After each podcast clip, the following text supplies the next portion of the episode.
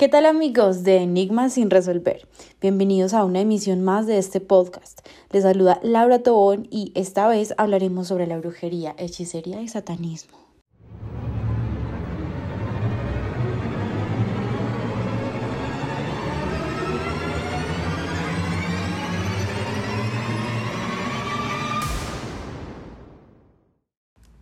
¿Qué es la brujería? Tradicionalmente se asocia a la brujería con pócimas mágicas, marmitas en ebullición o extravagantes rituales.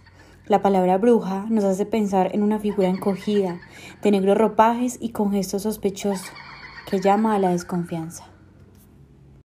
Pero la brujería es un concepto mucho más complejo y su presencia en el mundo moderno está más extendida de lo que desde un principio podríamos pensar.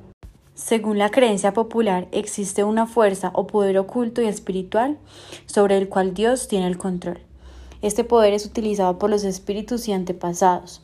Algunos seres humanos también saben aprovecharlo y usarlo, ya sea para el bien, lo cual se conoce como magia blanca, o para el mal, lo cual se conoce como magia negra. La magia negra o hechicería se dirige contra los enemigos. Se cree que quienes la emplean pueden enviar murciélagos, aves, moscas y otros animales para atacar a las personas. Muchas personas creen que la magia negra puede causar peleas, esterilidad, enfermedades e incluso la muerte.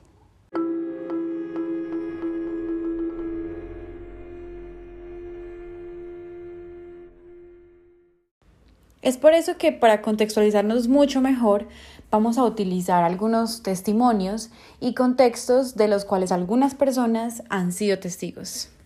Estamos aquí con la señora Blanca Inés, la cual eh, reside en el municipio de Río Negro y nos va a contar algunas anécdotas. Buenas tardes, señora Blanca. Buenas tardes, ¿cómo están?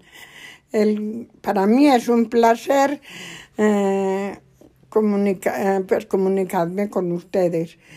Y bueno, y la, la, el, primer anécdota que yo lo contaba a mi papá era que cuando él era novio de mi mamá, él tenía que cruzar una manga grande, inmensa, y, y, le salían que como caballos, con, las, con, la, con la cola en trenzas y a él como que lo embolataban y muchas veces amanecía en, en, esa manga porque no, no podía encontrar el camino para ir a la casa.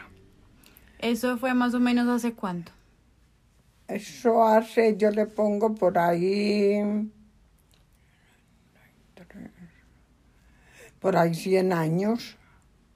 Mm. ¿Y qué otra? O más. ¿Qué otra historia de pronto tiene que leer? La otra historia es de, de una... A mi esposo, pues eso cuentan, que una bruja lo perseguía y muchas veces apareció en la casa de, en la, en la parte de atrás de mi casa junto a un aguacate unos bollos grandísimos de estiércol, de bruja. Y era un estiércol amarillo desagradable, parecía un montón de diarrea. El tercero era mi hermano, fue casado y se casó con una niña muy jovencita, sin cumplir los 15 años. Y resulta que la niña lo dejó, se separaron. Entonces él, él iba, vivió aquí conmigo y también vivía con otra de mis hermanas. Él se turnaba. Un día llegaba, le tocaba ir a dormir donde mi hermana, iba por un callejón muy solitario y pasando una en cierto punto él vio un, perro negro inmenso y todo estaba bien cercado y el perro fue pasando sin, sin tener que agacharse ni subirse, sino que seguía derecho. Ok, por último le pregunto, ¿cree usted en la brujería? No, yo no creo en eso, pero, pero dicen que las hay. Ok, muchísimas gracias, doña Blanca. Es con mucho gusto, gracias. Y es así como vemos que miles de historias se transmiten generación tras generación. Pero aún nos queda una pregunta. ¿Será que la brujería en realidad existe? Creo que quedará como otro enigma sin resolver.